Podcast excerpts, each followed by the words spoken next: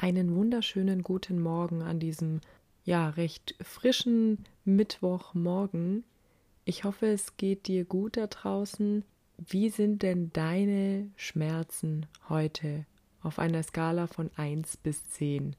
Ich denke, diese Frage haben wir Spoonies schon öfter bekommen und ich bin mir nicht ganz sicher, ob diese Frage so relevant ist, weil wir Spoonies ja verschiedene Schmerzempfinden haben.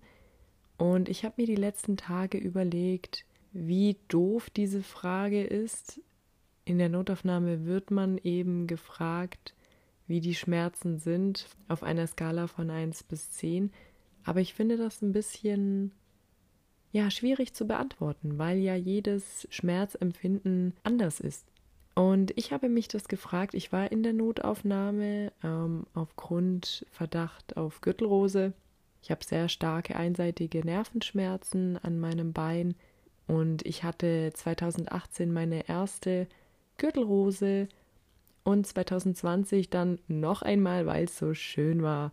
Heute ist das Thema, ich habe es schon angeteasert, Gürtelrose und ich möchte euch ein bisschen darüber erzählen, ein bisschen Awareness schaffen, Vielleicht hört es ja auch der Arzt an, hoffentlich, der mich an diesem Tag, ich sag jetzt mal, behandelt hat, in Anführungszeichen. Denn nicht jeder kennt sich mit Gürtelrose aus. Ich bin auch keine Ärztin.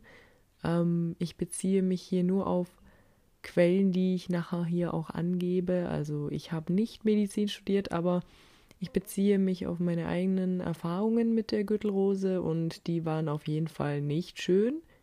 Ich weiß nicht, wer von euch schon Gürtelrose hatte, kann das wahrscheinlich relaten.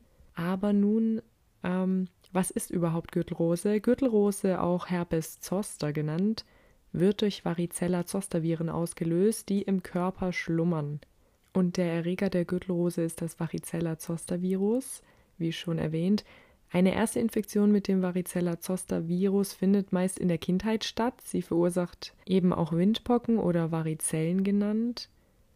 Wahrscheinlich hattest du als Kind Windpocken, die meisten hatten Windpocken. Und nach dem Abheilen bleiben die Viren schlummert in den Nervenzellen des Gehirns und Rückenmarks erhalten. Yay! Etwas, was man, glaube ich, nicht braucht. Und sie können nach vielen Jahren wieder aktiv werden und sich vermehren, wenn das Immunsystem geschwächt ist. Dann verursachen sie eine Gürtelrose. Bei der Gürtelrose treten meist starke Schmerzen und ein Hautausschlag mit Bläschen auf, typischerweise nur eben auf einer Körperseite. In vielen Fällen heilt die Krankheit ohne Probleme aus. Manchmal können auch teils schwere Komplikationen auftreten, wie zum Beispiel in meinem Fall die Post-Zoster-Neuralgie. Das heißt, man hat damals mir nicht wirklich geglaubt, dass ich Gürtelrose habe, hm, weil ich sei ja viel zu jung denn meistens trifft es eher ältere Menschen und die Diagnose erfolgt eben aufgrund typischer Symptome und eventuell auch einer Laboruntersuchung. Und die Gründe, warum das Virus wieder aktiv werden kann, sind unter anderem eben hohes Alter, Stress und eine andere Erkrankung wie zum Beispiel Krebs. Und man hat es mir damals eben nicht geglaubt, weil es hieß ja gut, sie sind 22 Jahre alt. Und ich muss ganz ehrlich sagen, so gestresst war mein Alltag auch wieder nicht, dass man das auf den Stress schieben könnte. Wobei ich dazu auch sagen muss, Stress ist auch wieder für jeden anders einschätzbar. Ich habe eine 70-Stunden-Woche teilweise gehabt und hatte Teilschicht und für mich war das aber damals kein richtiger Stress, weil ich das gewohnt war und ja, man kennt's, man ist jung, man muss, ähm, man soll sich nicht so anstellen, ne? Man ist ja noch jung, der Körper kann ja noch 70 Stunden arbeiten. Ich möchte mich hier jetzt auch gar nicht aufregen, dass ich so viel gearbeitet habe oder so lange gearbeitet habe. Ähm, ich habe es gern gemacht. Es war ein Job, den ich wirklich geliebt habe. Aber wenn man dann wirklich beim Arzt sitzt und man gefragt wird, ja, haben Sie gerade Stress? Und man denkt sich so, hm, theoretisch ja, aber ich komme damit gut zurecht. Ich kann Sport machen, was auch immer. Und bei mir war das Problem, ähm, die Schmerzen waren ganz untypisch. Also was heißt untypisch? Sie waren typisch. Es waren Nervenschmerzen und die waren sehr, sehr stark. Und Leute, ich sag's euch, Nervenschmerzen ist nochmal Next Level im Gegensatz zu Muskelschmerzen oder anderen Schmerzen. Ich war dann in der Notaufnahme, weil meine Schmerzen, ich sag's euch, die waren bei acht. Die waren bei acht. Ich konnte kaum mehr laufen. Ich bin natürlich trotzdem in die Notaufnahme gegangen, weil ich mir wieder dachte, nee, wenn du jetzt einen Krankenwagen rufst, dann so, ja, dann wird es wieder überdramatisiert, dann heißt es, ich hätte irgendwie übertrieben. Wieso rufe ich denn einen, Not einen Krankenwagen? Weil ich denke, ich habe Gürtelrose, ne? Was fällt mir ein? Deswegen dachte ich, gut, gehe ich selber in die Notaufnahme. Davor war ich aber tatsächlich auch bei meiner Hausärztin. Die war leider im Urlaub und die Vertretung wollte mich nicht angucken, beziehungsweise da hat die Arzthelferin schon gemeint, ich soll direkt in die Notaufnahme, weil mit Gürtelrose ist nicht zu spaßen. Und es war dann auch recht witzig, weil ich habe mir wirklich gedacht, gut, ich gehe jetzt in die Notaufnahme und frage, ob viel los ist. Wäre nicht viel los gewesen, beziehungsweise wäre viel los gewesen, wäre ich, glaube ich, echt wieder nach Hause gegangen, weil ich war echt nicht in der Verfassung, acht Stunden in der Notaufnahme zu warten. Was aber auch in Ordnung ist. Ich meine, ich sehe mich hier nicht als Notfall, also habe mich in dem Moment nicht als Notfall gesehen, wollte das aber trotzdem abgeklärt haben. Also bitte judgt mich dafür nicht. Ich habe gemerkt, ist nicht viel los. Hab die äh, nette Dame auch an der Annahme gefragt, ob viel los sei. Und sie wollte natürlich nur meine Beschwerden wissen. Und sie hat dann direkt gesagt, ja, sie können schon mal nach hinten laufen. Und ich dachte mir nur so, okay. Ja, ich konnte noch laufen.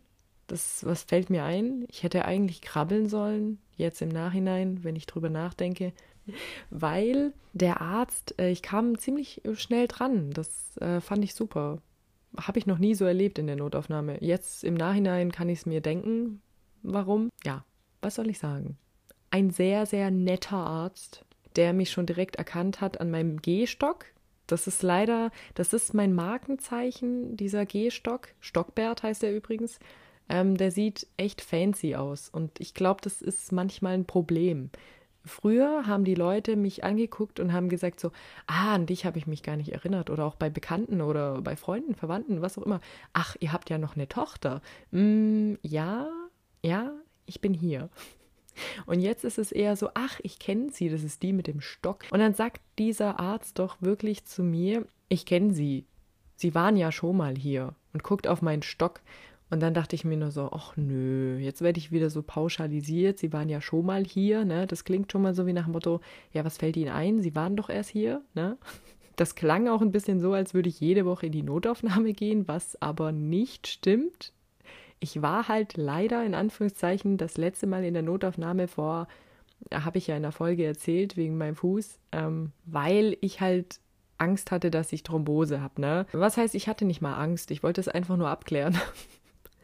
Ich meine, Thrombose ist bei mir schon, also das Risiko ist definitiv da, wenn man fast bettlägerig und hausgebunden ist. Und ähm, ja, mein kompletter Fuß war halt blau. Da geht man dann halt in die Notaufnahme und klärt ab, ob es Thrombose ist, ne? Wenn der Hausarzt ja nicht da ist, weil solche Sachen passieren mir halt leider meistens immer am Wochenende. Ja, und ähm, nochmal zurück zu dem Satz, ich kenne sie. Ich habe sie an ihrem Stock erkannt. ist vielleicht nicht ganz so gut. Ich äh, glaube, ich ähm, komme nächstes Mal mit dem Rollator. naja, ich habe dann zu ihm gesagt, so ja, aber ich war ja das letzte Mal wegen was komplett anderem hier. Also das hat ja jetzt nichts mit dem zu tun, weshalb ich heute hier bin. Ja, was haben Sie denn? Dann habe ich gesagt, hier, ähm, ich habe das dann der Krankenschwester schon berichtet. Ich habe hier Angst, dass ich äh, wieder Gürtelrose habe, weil ich seit einigen Tagen extreme Nervenschmerzen habe. Ich hatte auch echt starke Übelkeit. Ich habe erhöhte Temperatur. Und ich hatte die erste Gürtelrose schon 2018 und dann nochmal 2020. Da hat sie dann schon so geguckt wie nach Motto, oh, hoppala, man kriegt das doch nur einmal, ne? Für die Leute, die nicht wissen, wie oft man Gürtelrose bekommen kann, man kann es einfach so oft bekommen wie noch was. Also man sagt zwar, es ist eher untypisch, dass es öfter als einmal zum Vorschein kommt oder dass man das öfter als einmal hat, aber ich hatte es schon zweimal, deswegen mein Körper ist ein Mysterium und ähm, manchmal vertraue ich meinem Körper auch nicht so. Dieses Mal habe ich ihm nicht vertraut und deshalb bin ich in die Notaufnahme gegangen. Nun gut, ich habe dann gesagt, hier, ich habe extreme Nervenschmerzen und habe Angst, dass es äh, wieder Gürtelrose ist. Dann schaut er mich an und sagt so, nein, das ist keine Gürtelrose. Dann dachte ich mir so, okay, ähm, Ich habe ihm jetzt erstmal nur geschildert, dass ich Nervenschmerzen habe. Ich weiß ja nicht, vielleicht ähm, hat man dann beim dritten Mal Gürtelrose keine Nervenschmerzen mehr. Ich weiß es nicht, was er, auf was er hinaus wollte. Ähm, er meinte so, ja, das bei Ihnen ist was anderes. Haben Sie mit einem Rheumatologen gesprochen? Dann sage ich so, ja, bei mir ist Verdacht auf Rheuma, aber ich bin heute hier wegen meinen Nervenschmerzen am Bein, an der Stelle, an der ich schon Gürtelrose hatte. Ich weiß nicht, manchmal, das ist einfach echt ein Problem, wenn man mehrere Erkrankungen hat. Ich meine, ich gehe doch auch nicht mit einem Herzinfarkt in die Notaufnahme und dann kommt da jemand und sagt, ja, Frau XY, Sie haben doch Asthma, das wissen wir doch. Ähm, okay. Wobei es da zumindest ein bisschen Sinn macht, beziehungsweise es für mich mehr Sinn macht, weil Asthma, enge Gefühl in der Brust und so weiter gibt es auch beim Herzinfarkt, aber das ist jetzt ein anderes Thema.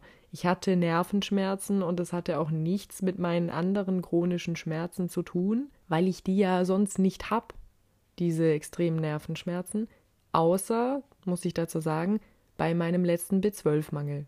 Gut, da hatte ich die Nervenschmerzen auch, aber da waren sie dann auch weg, nachdem ich einige Wochen die B12-Therapie hatte. So, mein B12 ist jetzt aber wieder optimal, deswegen kann das nicht der Grund sein. Und ich hatte schon das Gefühl, Mist, wahrscheinlich ist es Postzosterneuralgie. Ich erkläre euch aber später, was die Postzosterneuralgie ist. Jetzt erstmal zu der super interessanten und netten Unterhaltung mit dem Arzt in der Notaufnahme, der übrigens meinte, man kann Gürtelrose nicht im Blut nachweisen.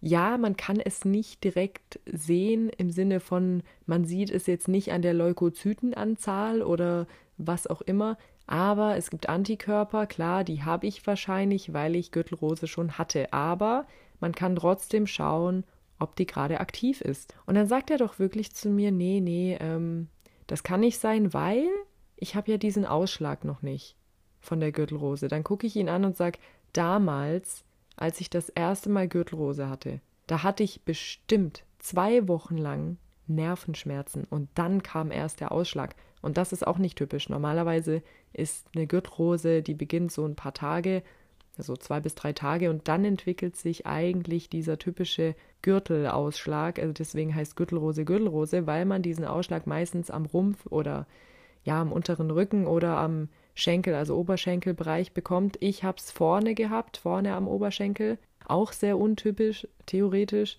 ähm, weil am Bein bekommt man das wohl eher seltener. Man kann es nämlich auch im Gesicht bekommen. Und da kann halt auch viel passieren. Das heißt, wenn man Gürtelrose nicht behandelt, kann das eben Folgen haben. Und diese Folgen sind eben die Postzosterneuralgie. Und er dachte halt jetzt, dass ich Postzosterneuralgie habe, beziehungsweise neuropathische Schmerzen. Und das Problem war einfach, ich wollte einfach nur, dass man mir ein bisschen weiterhilft, so, ne, dass man einfach schaut, hey, ist die Gürtelrose gerade aktiv oder ist es einfach Postzosterneuralgie? Er hat sich die Stelle nicht mal angeguckt. Er hat sich die Stelle, ich schwör's, er hat sie nicht mal angeguckt. Das heißt, ich hätte Ausschlag haben können und habe es vielleicht selber nicht gesehen und er hätte es vielleicht gesehen. Wisst ihr, was ich meine? Auf jeden Fall ähm, hat er mir dann noch eine richtig, einen richtig guten Vorschlag gemacht. Er hat gesehen, dass ich der Krankenschwester schon erzählt habe, dass ich einige Medikamente nicht vertrage. Wie zum Beispiel Novalgin. Und auch andere, wie zum Beispiel Lyrica, also Pregabalin, Gabapentin und so weiter. Ähm, und dann hat er mir natürlich wieder diesen Vorwurf gemacht, so, ja, sie vertragen ja nichts ja, sorry, Bro, ich habe es mir nicht ausgesucht. er war dann halt so überfordert, dass er erstmal rausgegangen ist und irgendwie so ganz leise meinte, ja, ich komme später wieder. Und dann lag ich da in diesem Zimmer, alle sind rausgelaufen und dann lag ich da erstmal. Und ich dachte mir nur so, okay, denk erstmal nach, komm wieder, ist okay, ich bleib hier einfach liegen. Man hat mich auch gefragt, ob ich ein EKG möchte. Dann habe ich gesagt, also das muss jetzt nicht sein, weil ich habe ja nichts mit dem Herzen. Dann haben sie natürlich Sauerstoffsättigung und Blutdruck gemessen und Fieber gemessen. Und äh, der Witz war ja auch, ich hatte erhöhte Temperatur. Ich hatte, glaube ich, irgendwas 37,8, was jetzt nicht so schlimm ist, aber man hat schon gemerkt, da, der Körper, der kämpft gegen irgendwas, ne? Ja, und dann kommt er irgendwann zurück, guckt mich an und sagt so, ja, was haben Sie denn schon an Medikamenten ausprobiert? Fragt mich nochmal und ich, ich habe ihm wieder alles aufgezählt. Novagin bis hin zu Tramadol, Opiaten, also Tilidin und so weiter. Da guckt er mich voll erschrocken an und sagt so, sowas bekommen Sie. Ich habe mir das nicht verschrieben. Und die Ärzte, ich finde das immer so witzig, wenn Ärztinnen so geschockt sind, was ich schon für Medikamente bekommen habe, weil natürlich, was stellen die sich vor? Zehn Jahre chronische Erkrankung nur mit Ibuprofen behandeln oder was? Ich meine, gut, manchen hilft das vielleicht, aber es ist ja klar, dass wenn jemand chronisch krank ist und wirklich chronische Schmerzen hat, dass da schon mehr ausprobiert wurde als Ibuprofen. Er hat dann den, den super tollen Vorschlag gebracht, dass ich ja Paracetamol nehmen könnte. Daraufhin meinte ich aber dann, ähm, dass zwei Gründe, warum das keine gute Idee ist. Erster Grund, ich habe Morbus Meulenkracht. Für diejenigen, die es nicht wissen, Morbus Meulenkracht ist einfach nur eine Stoffwechselstörung. Ich sehe es aber als Erkrankung, weil viele andere Ärztinnen sehen das schon auch als Hürde, Hindernis bei vielen Sachen. Das heißt, wenn ich eine Infektion habe oder eben auch ähm, Hungerperioden, deswegen darf ich ja auch nicht fasten, das hatte ich schon mal erwähnt. Und gewisse Medikamente darf man da oder sollte man da eben vermeiden, die auf die Leber gehen. Meine Bilirubinwerte sind nämlich, die sind immer sehr weit oben. Wenn ich jetzt nichts essen würde, dann würde ich halt direkt Migräne bekommen. Und Paracetamol, also dieses Medikament löst halt gerne mal auch so einen Schub aus. Meine Haut wird dann meistens gelb und darauf hatte ich halt einfach keine Lust. Und der zweite Grund war, habe ich ihm erklärt, ja, wie stellen Sie sich das jetzt vor? Soll ich jetzt, so habe ich das natürlich nicht formuliert, aber das habe ich gedacht. Ich habe gesagt, ja, Moment mal, Paracetamol kann ich ja nicht jeden Tag nehmen. Dann hat er mich angeguckt und hat gesagt, ja, das stimmt. Jetzt kommen wir aber zu dem Punkt, an dem er wirklich Medical Gaslighting wieder betrieben hat und ich bin immer wieder erstaunt und auch schockiert, wie schnell einem nicht geglaubt wird. Und dass das alles abhängig ist von dieser dämlichen Schmerzskala. Er hat dann an seinem PC rumgetippt und meinte zu mir, ja, ähm, Frau XY, wie sind denn Ihre Schmerzen auf einer Skala von 1 bis 10? Ich weiß, man muss sich ja irgendwie auf irgendeinem Level bewegen und man muss das irgendwie verstehen, man muss den Patienten, die Patientin verstehen. Aber ich habe dann halt wirklich gesagt, ich sag's Ihnen ganz ehrlich, ich würde sagen 8. Und das sage ich, und ich, ich habe ja sogar einige Tränen runtergegossen. Ja, bei jedem ist das Schmerzempfinden anders. Das heißt, ich hätte auch eigentlich gar nicht zehn sagen können, weil ich glaube, bei zehn liegst du dann anscheinend am Boden. Also laut seiner Aussage war acht dann wohl falsch. Er hat mich dann eben nur angeguckt und meinte nur direkt zu mir, ja, also wenn Sie acht haben, dann könnten Sie hier gar nicht mehr sitzen und bla bla bla und, und labert mich voll. Ich habe nichts gesagt. Ich habe ihn reden lassen bin aufgestanden, also beziehungsweise ich lag ja auf, auf dieser Liege, bin, habe mich aufgesetzt und habe zu ihm gesagt, dann kann ich ja jetzt gehen, wenn ich keine Acht haben kann. Da denke ich mir nur so, was hat das damit zu tun, dass ich hier noch sitzen kann? Der Witz war, ich lag ja, ich, ich saß ja nicht mal. Klar, ich bin zu ihm reingelaufen mit meiner Gehhilfe, aber zu sagen, nee, das kann nicht sein, ja, wieso fragst du mich dann? Dann frag mich doch nicht, wie stark meine Schmerzen sind. Dann schreib halt rein zwei. Und das ist ja der nächste Witz. Wenn ich sagen würde, meine Schmerzstärke ist bei drei oder so, dann ist es vielleicht so, ja gut, eine drei, schon schmerzhaft, aber hindert mich nicht wirklich an meinen alltäglichen Machenschaften. Aber stell dir mal vor, der hätte dann reingeschrieben, Patientin kommt in die Notaufnahme und ihre Schmerzstärke ist bei drei. Ja, hä? Das macht doch auch keinen Sinn. Man geht ja meistens in die Notaufnahme, weil die Schmerzen ja unerträglich sind. Also das ist meine Meinung. Ich meine, gut, man kann auch Beschwerden haben, die nicht schmerzerfüllend sind. Also zum Beispiel Atemnot und so weiter. Das ist ja auch, sage ich jetzt mal, sind ja keine Schmerzen. Aber da sagst du ja auch nicht, ja, ich bin in die Notaufnahme gegangen, weil auf einer Skala von 1 bis 10 hatte ich Atembeschwerden bei 2. Ah, okay. Ich würde euch gerne mal fragen, wie seht ihr diese Schmerzskala? Findet ihr die gerechtfertigt? Ähm, oder würdet ihr auch sagen, das ist totaler Unfug? Weil, sind wir mal ehrlich, selbst wenn diese Schmerzskala aussagen würde, wie stark die Schmerzen wirklich sind, selber als Person kann man ja gar nicht wissen, für einen selber, was ist für mich Schmerzstärke 1 oder 10, weil, da kommen wir zum springenden Punkt, Jemand meinte mal zu mir, die Schmerzstärke 10 sind Geburtsschmerzen. Da kommen wir auf das Thema Geburt. Für jeden gebärenden Menschen ist es, glaube ich, ähm, auch nochmal ein Unterschied. ich würde mal behaupten, dass nicht jede Geburt sich gleich schmerzhaft anfühlt. Und als ich eben aufgestanden bin und gesagt habe, hier, ja, dann kann ich ja jetzt gehen, da hat man plötzlich gemerkt, oh, er meinte das gar nicht so, hat dann aber trotzdem gemeint, ja, wissen Sie, nee, so meinte ich das nicht. Dann dachte ich so, oh, er will sich entschuldigen. Nee, er meinte so, ja, weil er muss das ja in den Bericht reinschreiben. So wie nach dem Motto, wenn er das jetzt da reinschreibt, das kann ja gar nicht stimmen, ne? Dann habe ich ihn angeguckt und habe gesagt, wissen Sie was? Ich war hier schon mal mit meiner Blinddarmentzündung vor ganz vielen Jahren. Und wissen Sie, da konnte ich sogar noch laufen. Und da würde ich meine Schmerzstärke auch auf eine 8 einschätzen. Also bei meiner Blinddarmentzündung, das war ja schon echt, ja, da hat der, der mich operiert hat, auch am Ende gesagt, es war ganz knapp. Also ich hatte echt Glück. Und da waren meine Schmerzen auch extrem. Die waren extrem, aber trotzdem konnte ich noch laufen. Und ich finde, das ist ja mein Ding, ob ich noch sagen kann, hey gut, ich laufe trotzdem. Das bedeutet nicht, dass ich keine Schmerzen habe beim Laufen.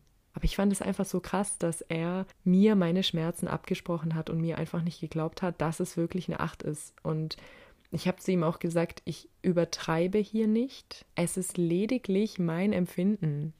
Also da verstehe ich es wirklich, dass viele Menschen nicht in die Notaufnahme gehen und ich finde es auch sehr traurig, denn es gibt auch verschiedene Formen von Gürtelrose und das schockiert, das hat mich noch mehr schockiert. Es gibt zum Beispiel eine Form der Gürtelrose, die tritt ohne diesen Ausschlag auf. Sie ist zwar selten, aber sie existiert und das finde ich einfach so schlimm. Und ich dachte mir auch so, ja, stellt euch mal vor, ich hätte diesen Ausschlag schon gehabt, weil Gürtelrose ist an sich eigentlich nicht ansteckend, sondern ansteckend ist die Flüssigkeit in den Bläschen von dem Hautausschlag. Und wenn die Bläschen aufgekratzt werden oder aufplatzen, kann das Varicella Zoster Virus auf andere übertragen werden. Und ich dachte mir halt so, ja gut, für das, dass das eine Notaufnahme ist, ein Krankenhaus, sind die eigentlich recht gechillt. Ich meine, ich habe zwar gesagt, ich habe keinen Ausschlag, aber ich hätte einen haben können. Übrigens, bei meinem Tattoo an der Wirbelsäule musste ich auch lachen, weil es gekitzelt hat. Schmerzempfinden ist bei jedem Menschen anders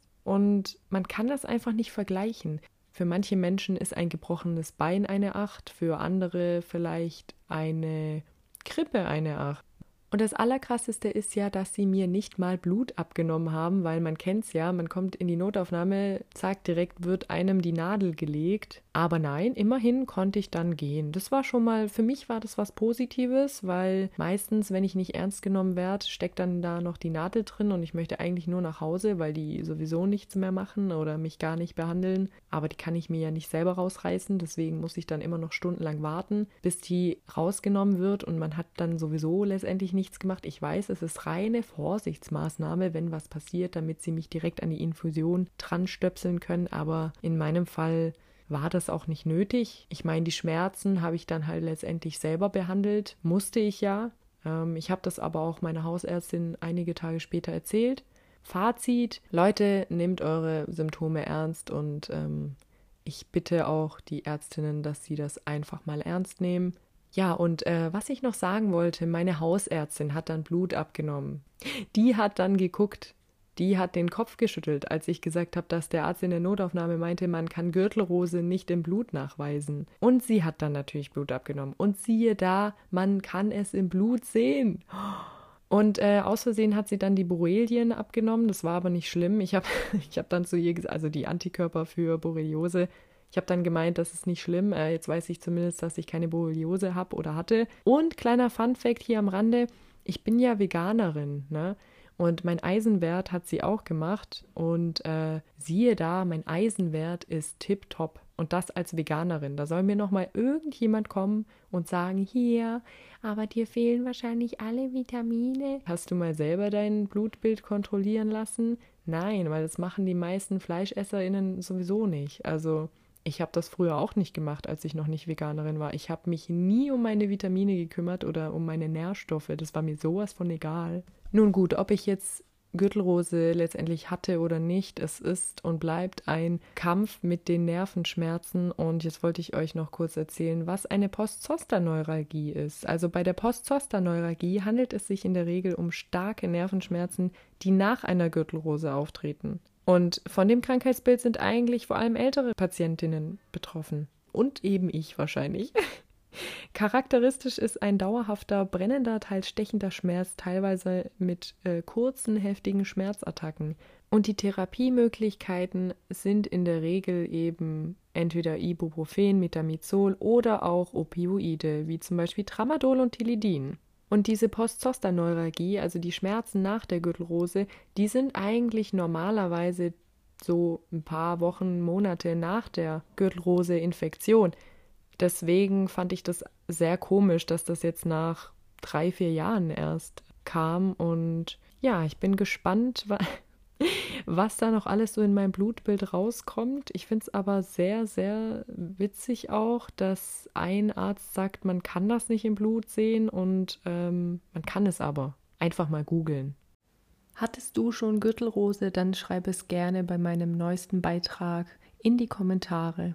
Noch ein bisschen was zum Lachen. Mir hat letztens eine Frau draußen auf der Straße gute Besserung zu mir gesagt. Ich bin mit meinem Gehstock gelaufen und sie meinte einfach nur gute Besserung. Ich finde das immer so witzig. Man läuft mit einer Gehhilfe und die Menschen denken direkt, du hast eine Krankheit. Vielleicht habe ich einfach nur eine Behinderung. Dasselbe gilt für RollstuhlfahrerInnen, weil da denken ja auch oft die meisten Menschen, oh, äh, die Person, die ist querschnittsgelähmt und braucht deswegen den Rollstuhl. Und teilweise auch sehr traurig, dass man immer noch denkt, egal ob im Rollstuhl, Gehstock, was auch immer, diese Person hat eine ganz schlimme Krankheit und oh je, die Arme oder der Arme muss im Rollstuhl sitzen. Ohne unsere Hilfsmittel wären wir, glaube ich, aufgeschmissen. Wir müssen in der Gesellschaft endlich dieses Stigma ähm, entfernen, beiseite schieben, dass die Hilfsmittel nicht zu bemitleiden sind, sondern dass das grundlegende Sachen sind, wie auch für manche Menschen ihre Lesebrille. Und wir sollten vor allem Kinder auch rechtzeitig aufklären, warum manche Menschen Hilfsmittel benötigen, damit man einfach ähm, diese Blicke und ja, Fehlinformationen abschafft. Und dass es weniger Ableismus auf dieser Welt gibt. So, das war's mit der Folge. Ich hoffe, sie hat euch gefallen. Wenn ja, dann gebt meinem Podcast doch gerne mal fünf Sterne. Ich würde mich extrem freuen. Schreibt mir gerne, schickt mir den Screenshot und ihr bekommt dann auch ein persönliches Dankeschön von mir. Und ich wünsche euch noch einen schönen Mittwoch und bis zum nächsten Mal bei Spoons Out of Control.